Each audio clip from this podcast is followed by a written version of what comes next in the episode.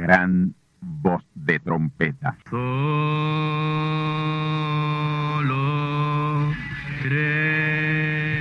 Saludos amigos y hermanos radioyentes. Están ustedes en sintonía con la audición radial Gran Voz de Trompeta, con el mensaje final de Dios al mundo, a la iglesia y a su pueblo escogido. Esta es la voz de Dios, proclamando el mensaje del Evangelio del Reino, o Evangelio eterno, a todos los que moran en la tierra, en el cumplimiento de Apocalipsis capítulo 14 y verso 6. Este es un mensaje de alerta y de apercibimiento ante los eventos proféticos del fin del mundo que ya han comenzado. No es que viene el fin del mundo, es que ya comenzó. Y en esta audición radial ustedes se mantendrán bien informados y apercibidos sobre cómo asegurar la salvación y la vida eterna, que es lo importante ante tales eventos. A continuación, ustedes escucharán no un mensaje doctrinal ni dogmático, sino la pura palabra de Dios, probada con las escrituras, la verdad como la verdad es, pues conoceréis la verdad y la verdad os libertará.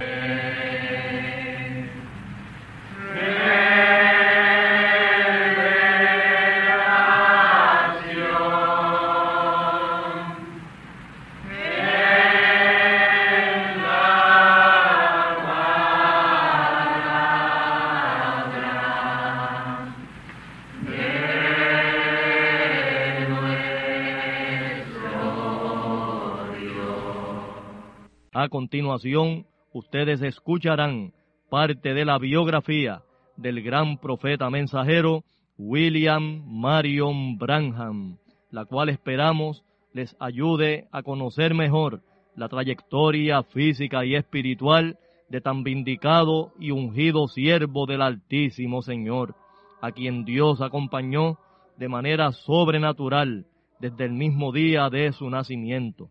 Así que tornaos conmigo a la palabra del Señor para la conferencia especial de esta ocasión, a cargo del pastor asociado del Templo del Tabernáculo del Testimonio, Candelario Branham, vuestro amigo, hermano y servidor en Cristo el Señor, José Osvaldo García Ortiz.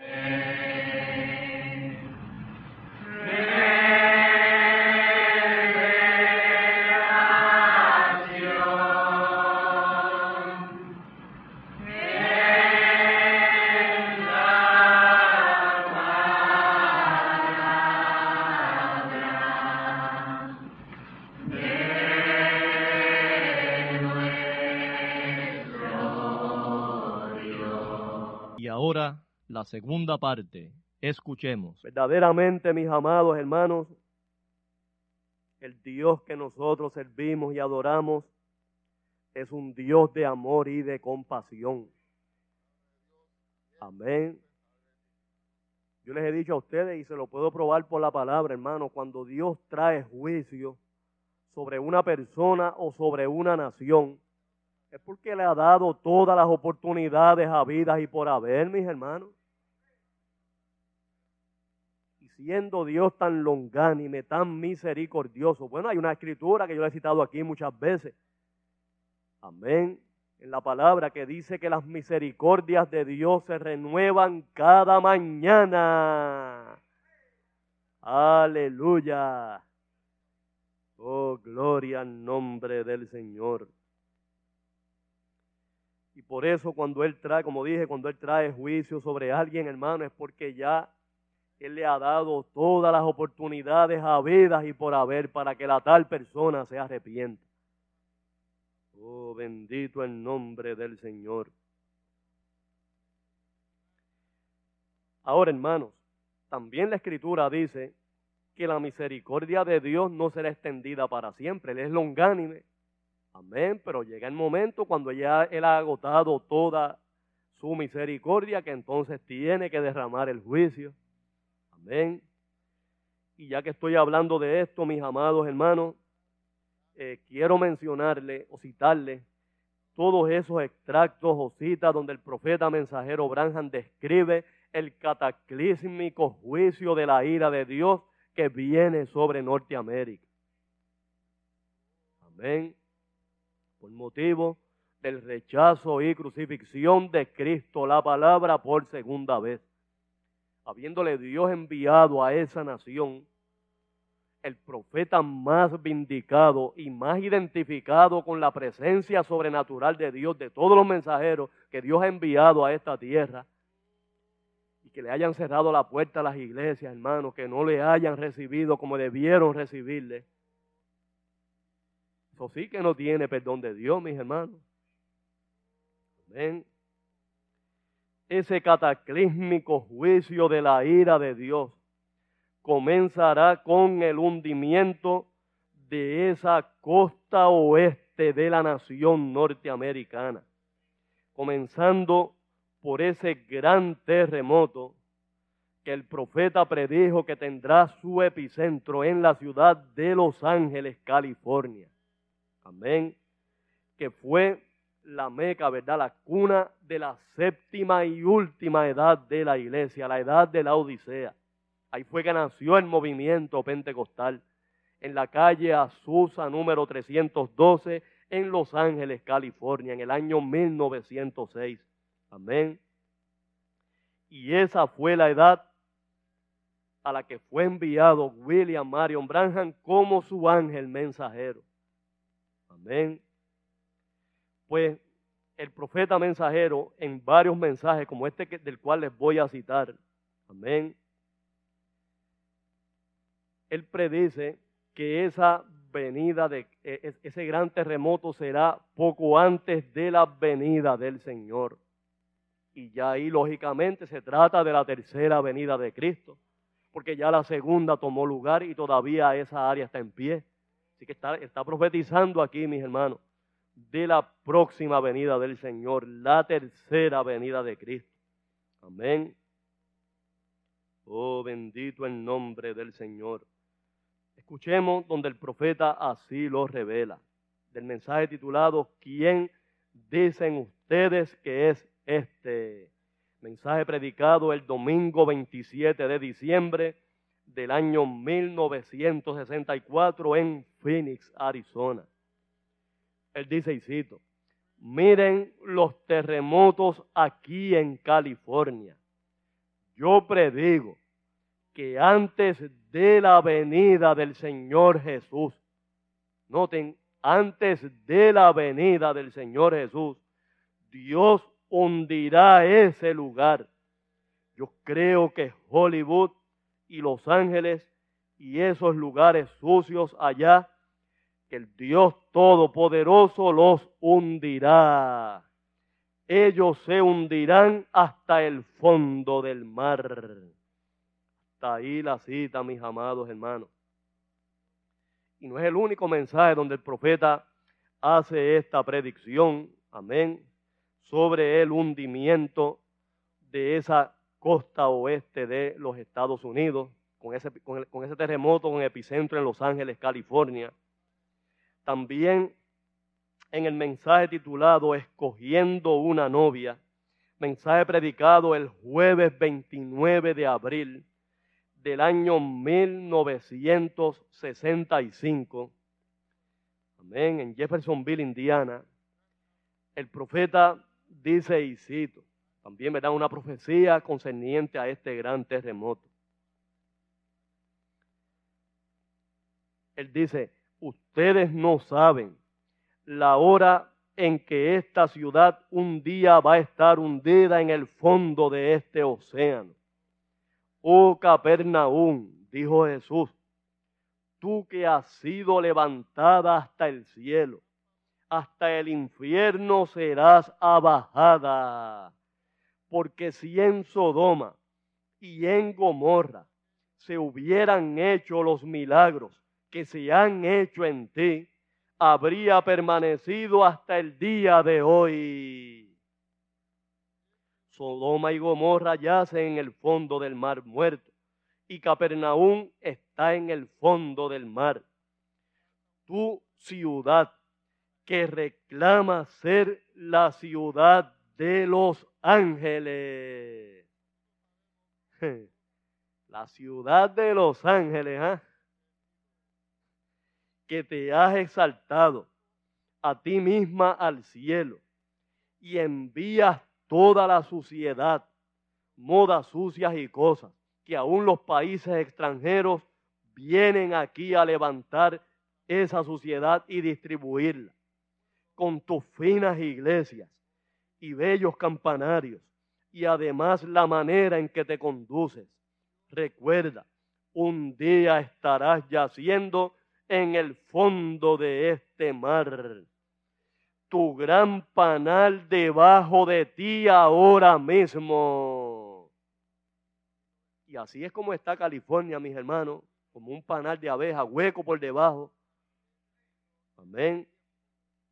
La ira de Dios está hirviendo debajo de ti. ¿Cuánto tiempo más detendrá Él esta franja de arena que está colgando? Cuando ese océano de más de una milla de hondo se deslice hasta el mar Saltón, será peor que en los últimos días de Pompeya. Arrepiéntete los ángeles, arrepiéntanse todos ustedes y vuélvanse a Dios la hora de su ira está sobre la tierra. Huyan en tanto que hay tiempo para huir y vengan a Cristo. Hasta ahí la cita, mis amados hermanos. Oh hermanos, citar esto es una cosa y vivir ese momento es otra, ¿sabe? Amén sabe el cataclismo terrible que ocasionará el hundimiento de toda esa costa oeste de los Estados Unidos? Que hay otro mensaje donde el profeta profetizó que las olas del mar llegarán hasta el estado de Kentucky. ¿Y por qué hasta el estado de Kentucky, mis hermanos? Dios recordándole a esa nación que ahí fue donde nació su profeta y que Él estuvo presente allí el día que nació. No había razón alguna para rechazar este gran mensajero de Dios, que desde el mismo día de su nacimiento Dios lo estaba identificando. Oh, bendito el nombre del Señor. Oh, mis amados hermanos, este gran terremoto tendrá cataclísmicas consecuencias en toda la tierra. Amén. No solamente a la nación norteamericana, sino en toda la tierra. Amén. En esa costa oeste de la nación hay bases del ejército, de la marina, hay plantas nucleares, hay oleoductos, hay cañerías de gases, no es solamente pensar en el gran estremecimiento, sino en las consecuencias que vienen detrás, mis hermanos. Amén. O sea que va a ser fuego por doquier. Amén. Y otra cosa, hermano, la tremenda hambruna que va a causar el hundimiento, especialmente de ese estado, que le llaman todavía el estado dorado de Golden State.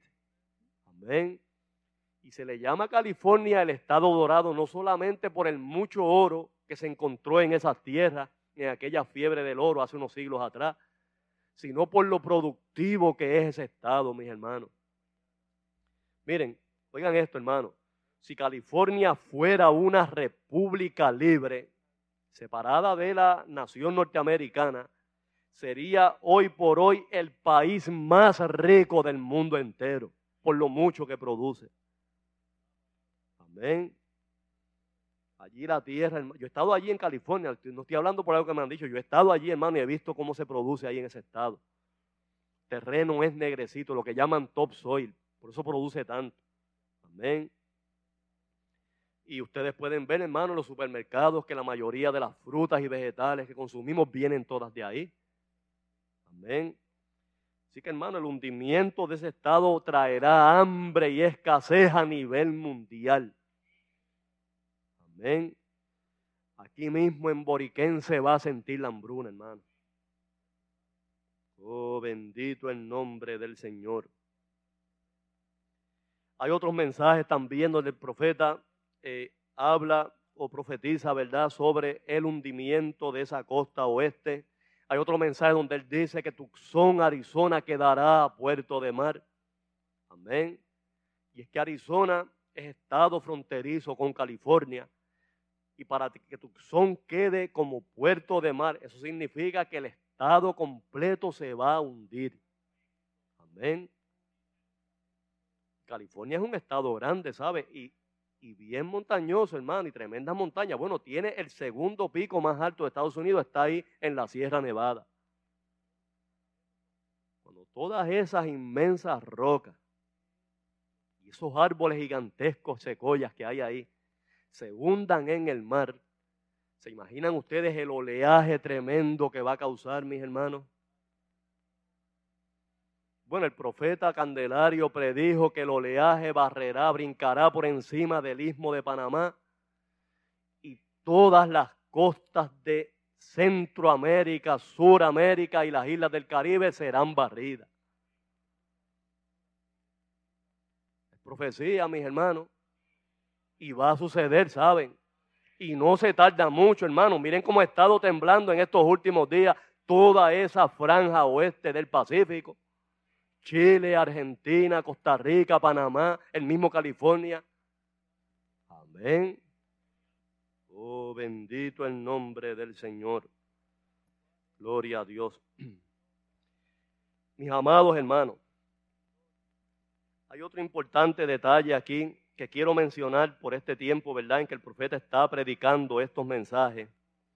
Y es que luego del profeta haber eh, realizado su viaje allá a eh, Sudáfrica, él sentía el deseo en su corazón de regresar. Amén. Y él anhelaba volver a predicarle a los africanos, especialmente a, los nativos, ¿verdad? En, en Sudáfrica, los hermanos de la raza negra. Pero había tenido muchos contratiempos, mis amados hermanos. Y eh, tras bastidores sabemos, ¿verdad?, que la misma iglesia denominacional, cuyo concilio tiene su sede allí en Sudáfrica, se movió de manera bien sutil para impedirle al profeta que volviera a dar campañas evangelísticas en esos territorios. Amén. Debido al gran éxito y acogida que tuvo el profeta en su campaña, ¿verdad? en la década de los 50, donde ustedes recuerdan, ¿verdad? Allá en Durban, Sudáfrica, que en aquella tremenda campaña en el hipódromo, donde tantas sanidades hubo, miles de sanidades, que hasta el alcalde tuvo que avisarle al profeta allá al hotel donde él se hospedaba, para que viera la caravana de camiones que él había ordenado para que recogieran todos los artefactos que habían quedado en aquel estadio. Muletas, sillas de ruedas, camillas, bastones, artefactos ortopédicos, que la gente que fue sanada dejó allí. Eran unos siete camiones que venían estivados hasta arriba, llenos de todos esos aparatos. Y detrás venían desfilando miles y miles de personas. Amén. Que habían sido sanadas, que habían sido liberadas. Gloria al nombre del Señor. Amén. Y el profeta tenía el gran anhelo de regresar. Y escuchen este detalle, mis amados hermanos, que no lo había mencionado, ¿verdad?, en la vez anterior que prediqué sobre esta tremenda campaña en Sudáfrica. Resulta que una de las tribus que vino a esa campaña, vino la tribu completa y vino hasta la reina de esa tribu vino con 17 vagones llenos de gente para asistir a esa reunión. Amén, la reina de la tribu. Y ella le había dado permiso al hermano Branham para que el profeta, cuando quisiera regresar a su territorio, ya fuera un viaje de cacería o lo que él quisiera, que él regresara cuando lo quisiera. Amén. Y como el gobierno le había negado al profeta la visa como predicador. Le había eh, solicitado una visa para entrar a Sudáfrica como predicador, ¿verdad? Como evangelista. Pero se la denegaron y sabemos tras bastidores, ¿verdad? Porque fue en la misma iglesia, como les dije, mis hermanos. Y la razón es porque el profeta mensajero Branham no se identificaba con ningún grupo denominacional. Cualquiera de aquellos grupos, ¿verdad? Que estuvieron, eh, sus pastores estuvieron en la campaña, si él se identificaba con uno de ellos, enseguida le daban la visa. Pero el hermano Branham, ustedes saben que no era un denominacional. Él era enemigo de eso. Amén. Oh, bendito el nombre del Señor. El profeta siempre eh, condenó ese sistema eclesiástico denominacional. Amén. Y como le habían cancelado esta visa o permiso para entrar a ese país, y ya se habían hecho todos los arreglos, mis hermanos. Amén. Ya se habían eh, alquilado el lugar donde él iba a predicar se había anunciado la campaña y cuando fue cancelada, ¿verdad? Al no otorgarle la visa, los africanos empezaron a llorar y a clamar por noches enteras, preguntándose ellos qué habían hecho, por qué el profeta no podía volver a predicarle. Estaban desesperados, mis hermanos. Así lo revela el profeta en el mensaje titulado Ya salido el sol, el poder vivificador. Mensaje predicado en Jeffersonville, Indiana, el domingo 18 de abril del año 1965. Escuchemos lo que revela aquí el profeta. Todos ustedes saben hacia dónde voy, ¿verdad? Voy al África. He estado llamando por mucho tiempo por años he tratado de regresar. Ahora, una visión. El Espíritu del Señor ha preparado el camino. Me dijeron que cuando aquellos pobres nativos oyeron que no íbamos, cuando fui la última vez, se postraron sobre la tierra y por días y noches clamando y llorando y diciendo, Señor, ¿qué hemos hecho? Miles de ellos. Y aquella gente ni siquiera creen que tienen alma. Pero clamaron y lloraron. Y el profeta le hace una advertencia allí a, los hermanos. Él le dice, no vayan ustedes a mandar aviso de antemano. Por favor, no lo hagan Amén. Si esa besa llegara a caer en manos de aquellos ministros, allí mismo me detendrán. Amén. ¿Ven ustedes, hermano, que era la misma iglesia la que le impedía la entrada al profeta a Sudáfrica? Tengo que entrar como cazador voy a llegar a ver aquella reina que trajo 17 vagones llenos de gente a la reunión. Tengo permiso para cazar en su territorio. Estoy para entrar con mi pasaporte donde dice que soy cazador, no para tener una reunión religiosa. Amén.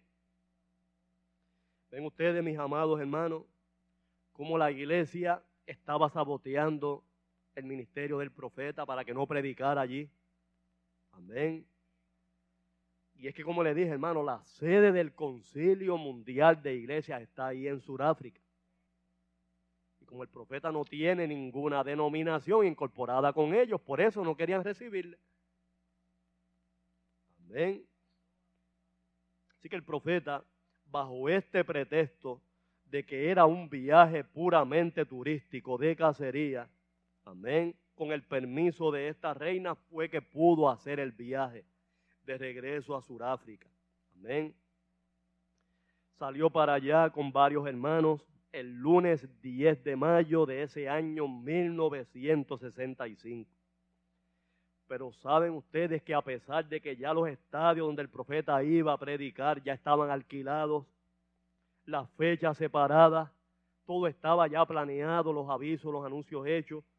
Saben ustedes que el gobierno no le permitió predicar ni una sola vez. Inclusive le hicieron una advertencia.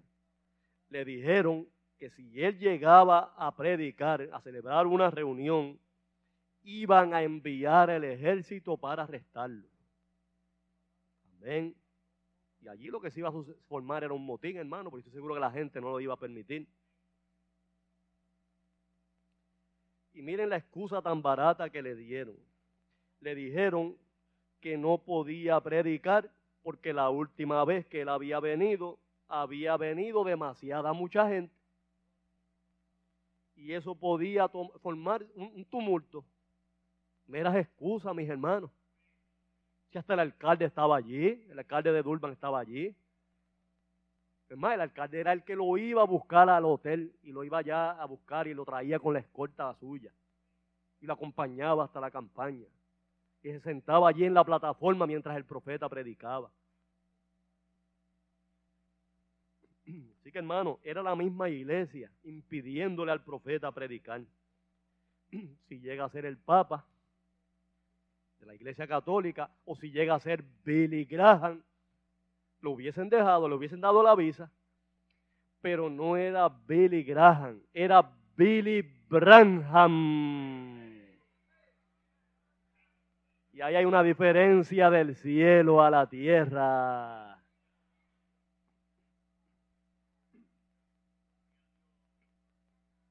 Oh, bendito el nombre del Señor.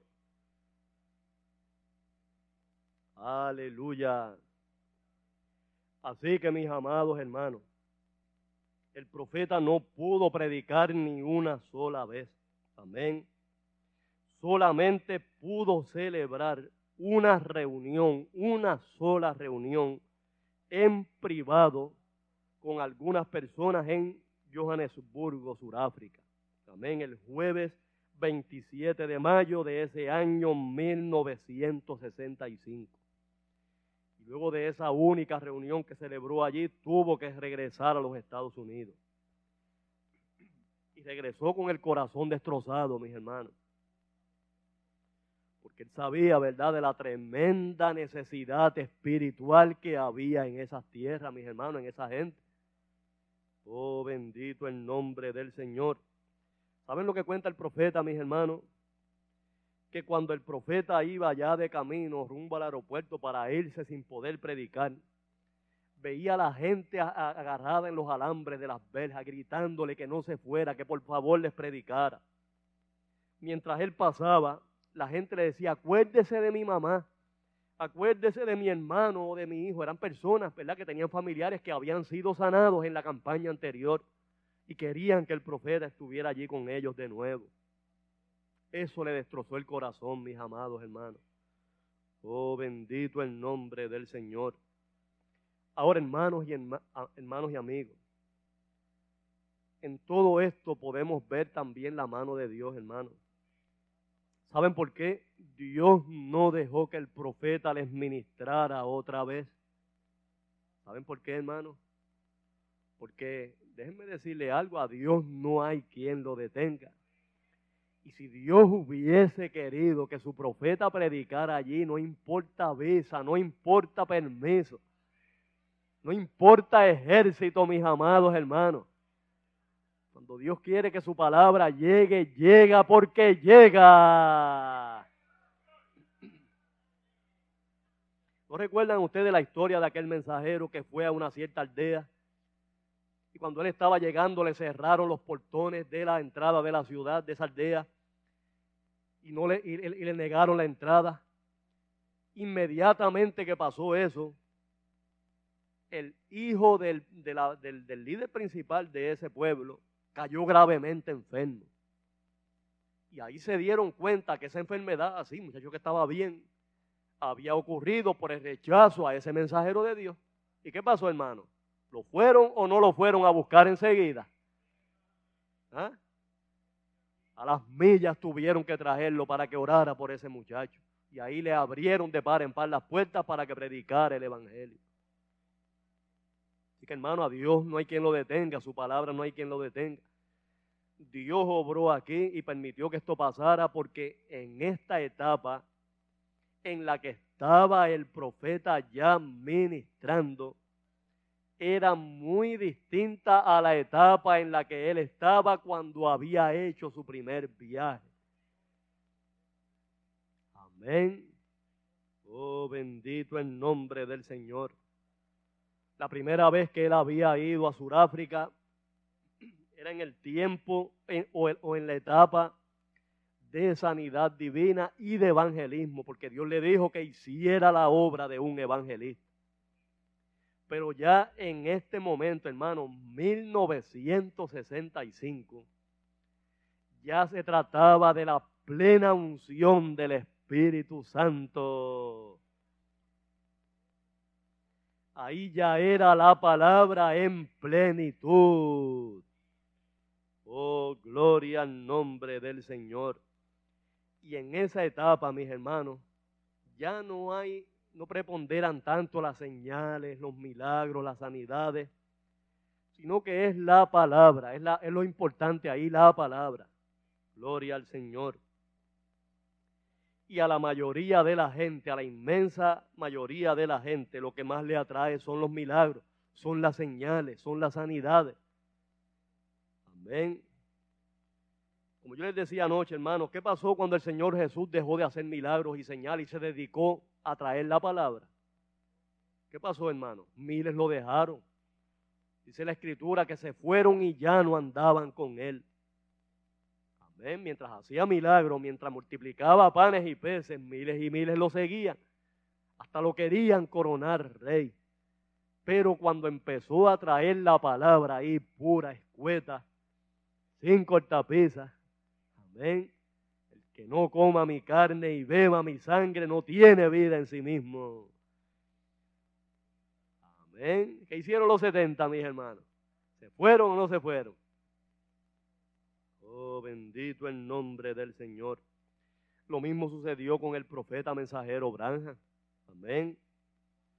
Oh, bendito el nombre del Señor.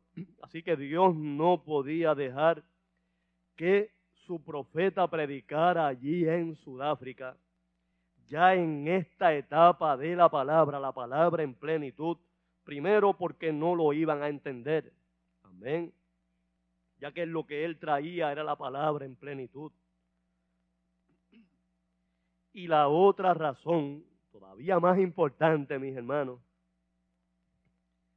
es que quien le llevará el mensaje a todas esas tribus africanas, no es el primer testigo, sino el segundo testigo, quien sí tiene sangre africana corriendo por sus venas.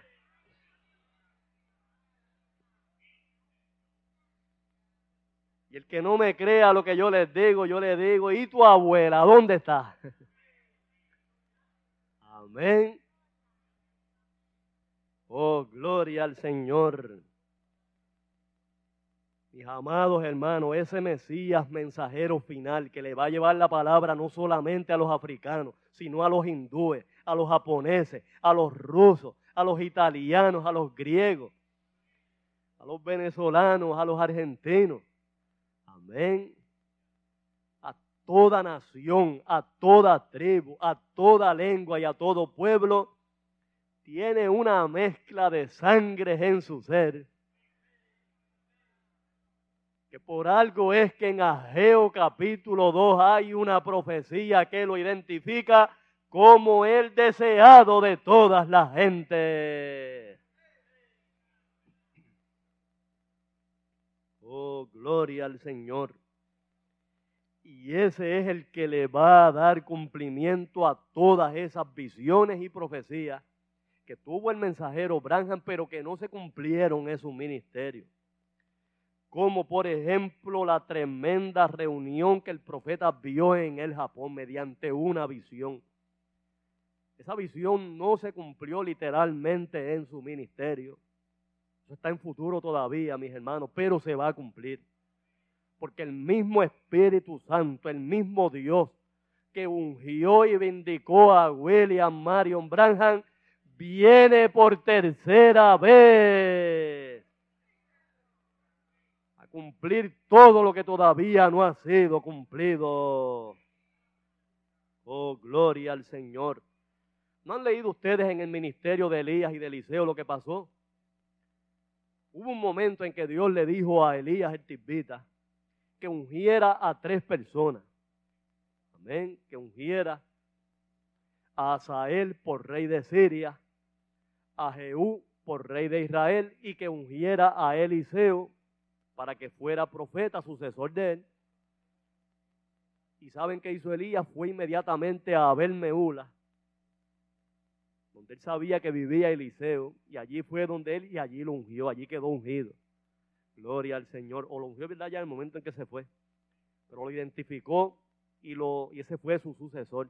Elías ni ungió a Sael, ni ungió a Jehú. ¿Quién fue el que los ungió luego, mis hermanos? Eliseo. ¿Por qué? Porque en Eliseo estaba la misma unción, la misma virtud que estaba en Elías. No dijeron los hijos de los profetas cuando Elías fue tomado en un carro de fuego y el manto le cayó a Eliseo y luego dividió las mismas aguas del Jordán tal como Elías lo había hecho. ¿Qué dijeron los varones aquellos, los hijos de los profetas? El espíritu de Elías reposó sobre Eliseo. Así que lo que Elías no cumplió, lo cumplió Eliseo. Y como tenía su mismo espíritu, su misma unción, era como si Elías lo hubiese cumplido. Pues lo mismo pasa aquí, mis hermanos. Lo que William Marion Branham no cumplió, lo cumplirá ese profeta mensajero final. Aleluya. Oh, gloria al nombre del Señor. Escuchen ustedes, mis amados hermanos, esta tremenda profecía que hace el profeta sobre esa reunión en el Japón. Él dice, y esto lo revela en el mensaje titulado Bartimeo Ciego, predicado en enero del año 1957 en Lima, Ohio. Él dice, y cito, ahora, si Dios permite, dentro de poco estaré yendo hacia suelos extranjeros. África, India, Asia, Japón. Creemos que al llegar a Japón tendremos la reunión religiosa más grande jamás vista en la historia del mundo. Allí hay únicamente dos mil personas del Evangelio completo. Ellos son adoradores de Buda y su Dios está vencido. Ellos son una gran nación, pero sin un Dios. Por eso yo quiero llevarlos a Jesús. Ahí la cita, mis amados hermanos. Gloria al Señor. Así que vean ustedes que estas son, ¿verdad?, profecías que trajo este gran profeta de Dios que literalmente no se cumplieron en su ministerio, pero serán cumplidas, mis amados hermanos. Nosotros seremos testigos de ello.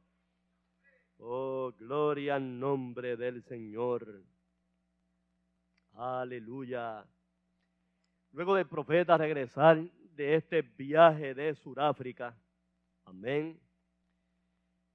El profeta predicó el mensaje titulado Avergonzados de él. Amén.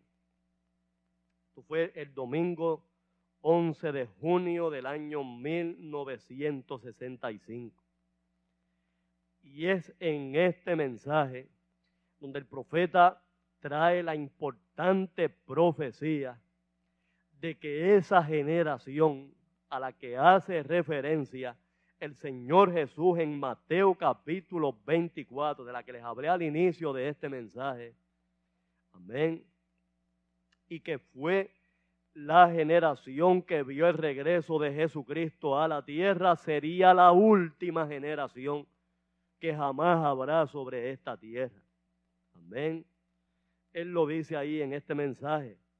Él dice, y cito, no se avergüence de él en esta generación pecadora, confundida, la última generación que jamás habrá en la tierra.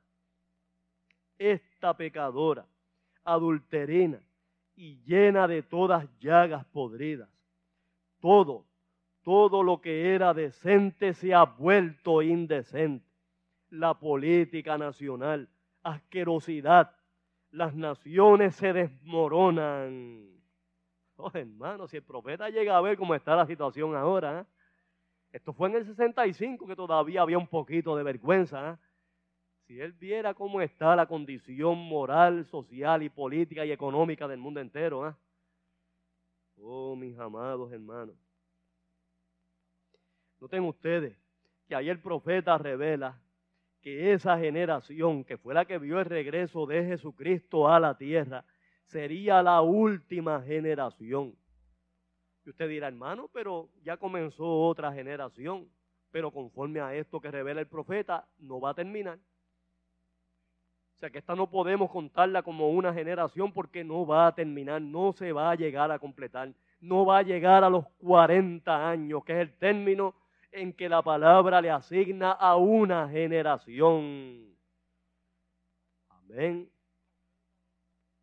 Una generación en la Biblia, en la palabra de Dios, es de 40 años. Amén. Así lo revela la escritura, hermano. Yo se lo he citado aquí muchas veces a ustedes. Amén. Gloria al nombre del Señor. En Números capítulo 32. Allí es donde el Señor lo revela en su palabra. Gloria. Déjame citarlo rapidito, mis amados hermanos. Gloria a Dios. Números capítulo 32 y verso 13. Y el furor de Dios se encendió en Israel e hízolos andar errantes cuarenta años por el desierto, hasta que fue acabada toda aquella generación que había hecho mal delante de Dios. Amén. Noten ustedes, hermanos, ¿cuánto es una generación conforme a la palabra? 40 años. Y si aquí en Mateo capítulo 24 el Señor Jesús revela que esa generación que vería el florecimiento de la higuera que es Israel, amén, sería la generación que vería el regreso de Jesucristo, pues eso significa, mis hermanos, que esa generación que comenzó el 14 de mayo del año 1948 y terminó el 14 de mayo de 1988, 40 años exactos, fue la última generación completa de 40 años que jamás hay, habrá sobre esta tierra. Así lo revela el profeta en este mensaje avergonzados de él. ¿Qué significa esto, mis amados hermanos? Que esta generación que comenzó el 14 de mayo de 1988 no va a llegar a completarse. Por eso no la podemos considerar como una generación completa. Y es por eso que yo les he dicho a ustedes, mis amados hermanos, que todo el plan y el propósito redentivo de Dios debe ser consumado antes del 14 de mayo del 2028, que sería cuando se completaría esta generación que estamos viviendo ahora. Pero no vamos a llegar hasta ahí, mis hermanos, de acuerdo a esto que revela el profeta y viniendo de un profeta más que vindicado de Dios. Amén. Tenemos que darle validez a esas palabras, mis hermanos, porque más que las palabras de un hombre es palabra de Dios. Oh, gloria al nombre del Señor. No olvidemos que el profeta estaba aquí ungido plenamente del Espíritu Santo al predicar este mensaje. Así que más que él era Dios hablando a través de él. Oh, gloria al Señor. Así que mis hermanos, esto en cierto modo es un consuelo para nosotros, ¿verdad? De que no nos queda mucho tiempo en este peregrinaje terrenal, mis hermanos. Amén. Y ciertamente, hermano, estamos viviendo ya en los últimos días, en el fin del mundo. Las señales las tenemos ahí.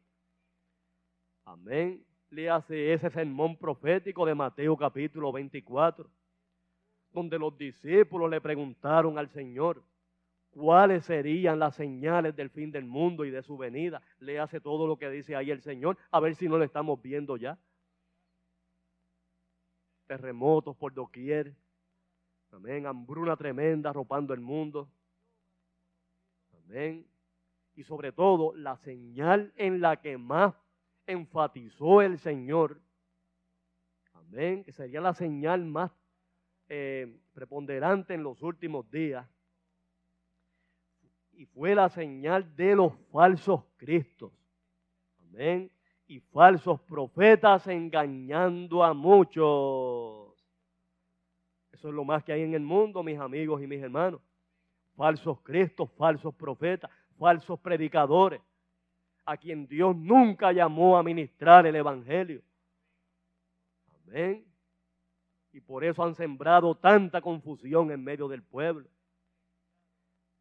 Pero mis amigos y mis hermanos, si hay tantos engañadores, si hay tantos falsos predicadores en el mundo, es porque en algún lugar tiene que estar la verdad.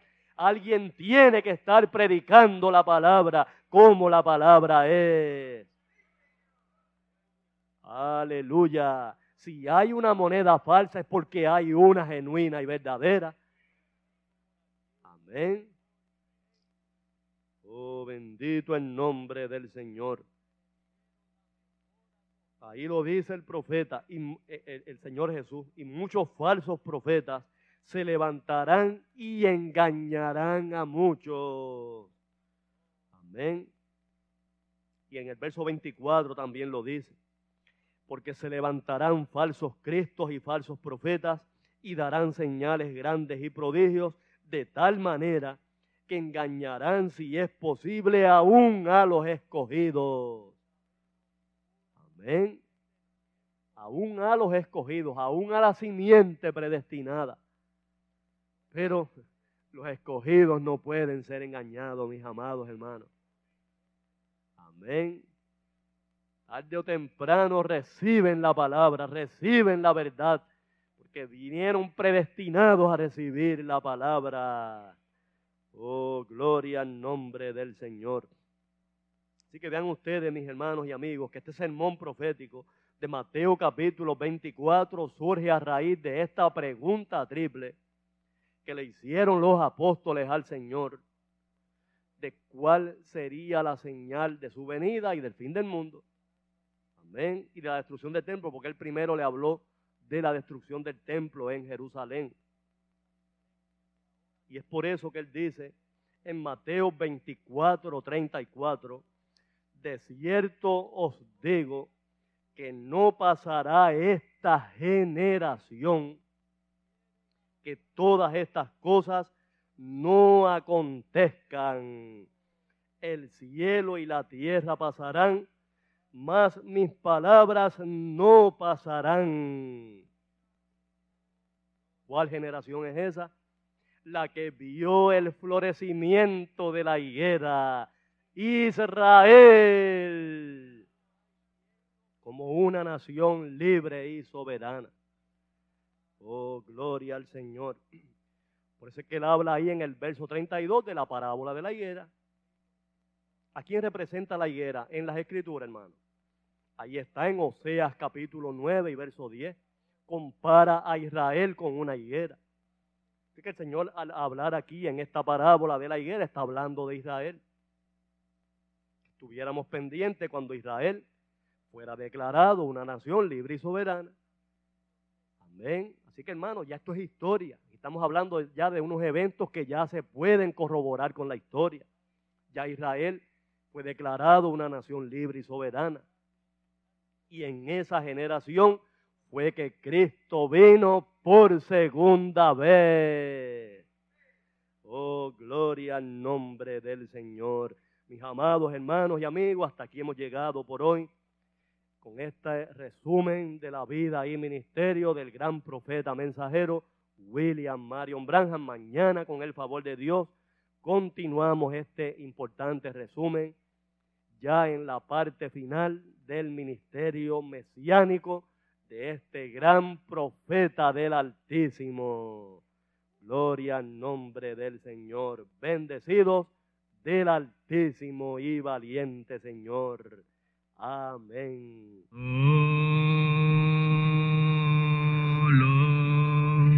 Y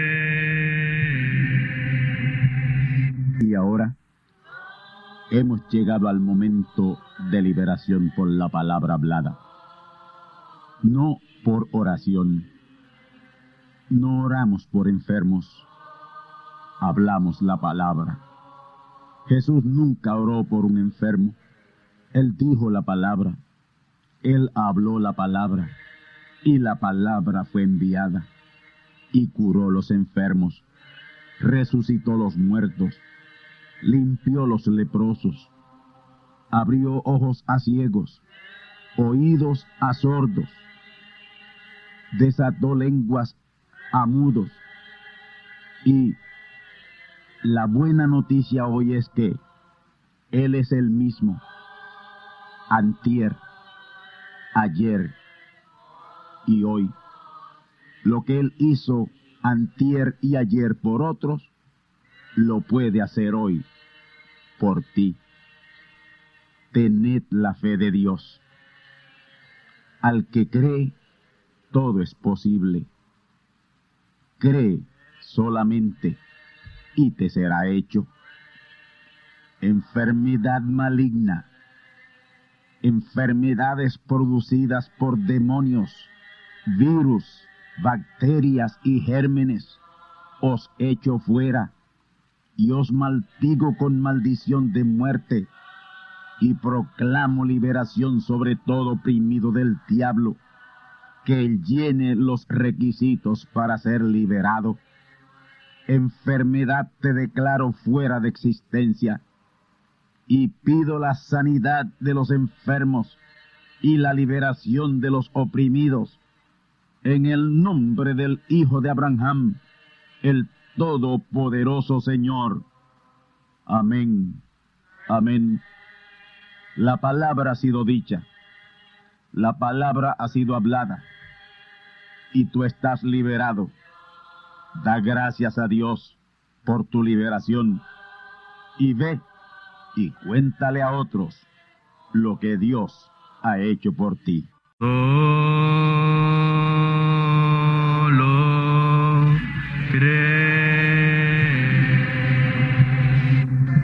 Y hermanos radioyentes, han escuchado ustedes la audición radial Gran Voz de Trompeta y nuestra dirección postal es Gran Voz de Trompeta, apartado 1630, Canóbanas, Puerto Rico 00729. Una vez más, gran voz de trompeta, apartado 1630 1630, Canóvanas, Puerto Rico 00729. Les invitamos muy cordialmente para que escuchen estas conferencias proféticas y sean apercibidos ante los eventos del fin del mundo que ya comenzó.